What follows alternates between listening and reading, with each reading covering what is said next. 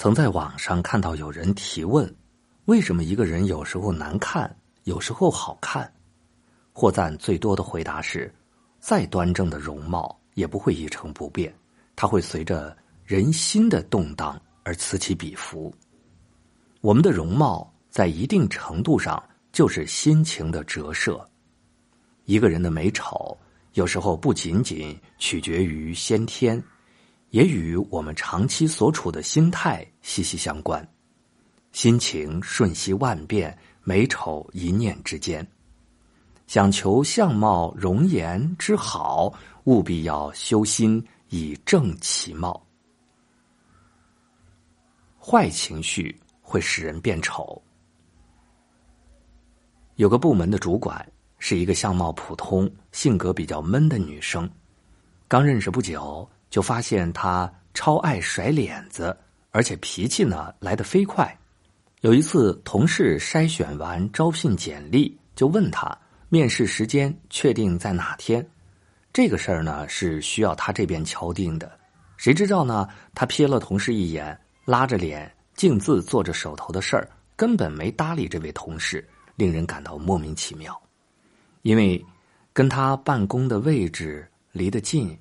所以就经常能够看到，殊不知他接了谁的电话，马上一脸的铁青，之后面孔上便一直充斥着怒容。细看呢，有一种鼻子、嘴巴都被气移位的感觉。有时候听见有人夸她漂亮，很多人就不理解。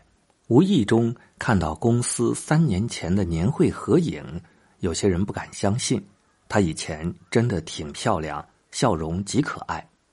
偷偷瞥一眼他现在的脸，怨妇一样下垂的嘴角，眉头紧锁的川字，破坏了整张脸的美感。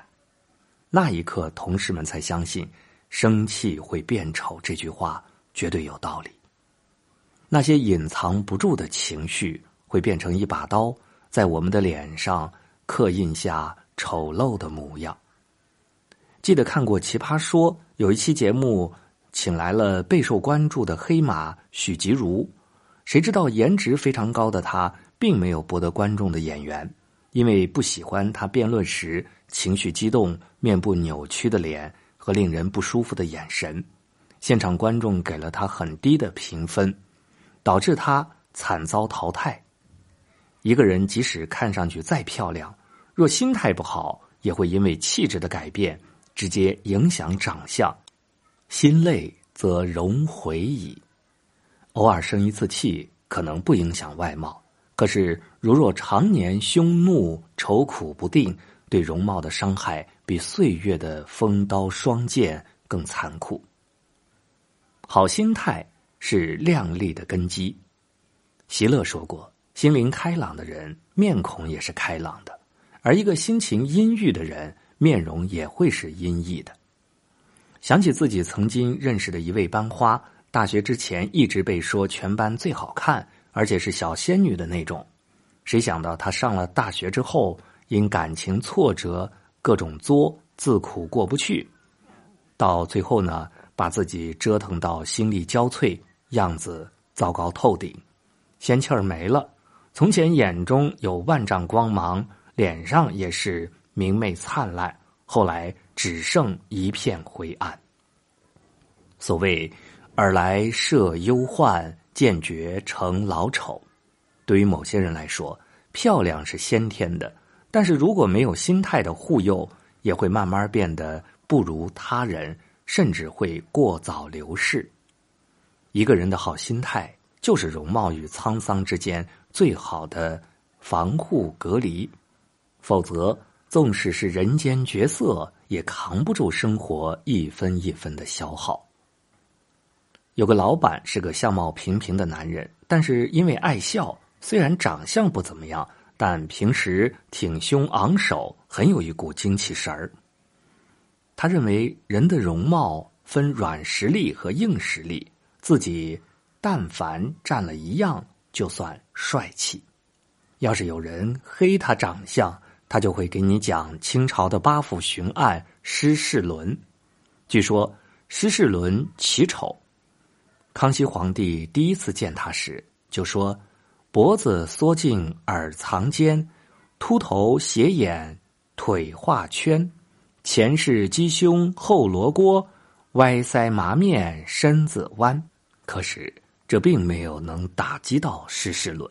他笑对：“秃头明四月，麻面满星辰，独目观邪正，歪腮问世真。”此后，大家眼中的施世伦虽然还是施世伦，但众人看久了，威严中却自带从容之美。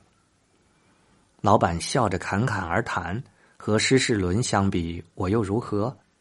看着容光焕发的他，让人不禁感慨：人之所以美丽，皆因心灵充溢着温暖的能量。一个心底明媚的人。即使相貌普通，亦能够形色俱足，独美于众人。人到中年，脸就是心。清代的陈昭有言：“相有更变，心之所向，而相从之以变。”心情为何会影响表情呢？有一位弟子跟禅师云游归来问：“为什么我看街上有的人穿着锦衣，愁眉紧锁？”一脸憔悴，而有的人一身素衣，却笑脸如花。禅师让弟子取来一碗水，因捧不稳，碗中水波荡漾。禅师说：“你不妨把碗端平，看看如何？”弟子依言而行，碗中之水果然平静无痕。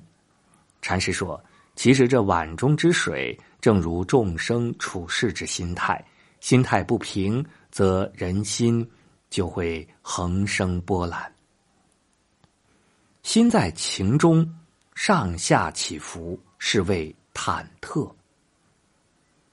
如若情绪始终上下起伏，一颗心忐忑不安，脸上又如何能做到神态平和呢？知乎有个人问：人能控制自己的长相吗？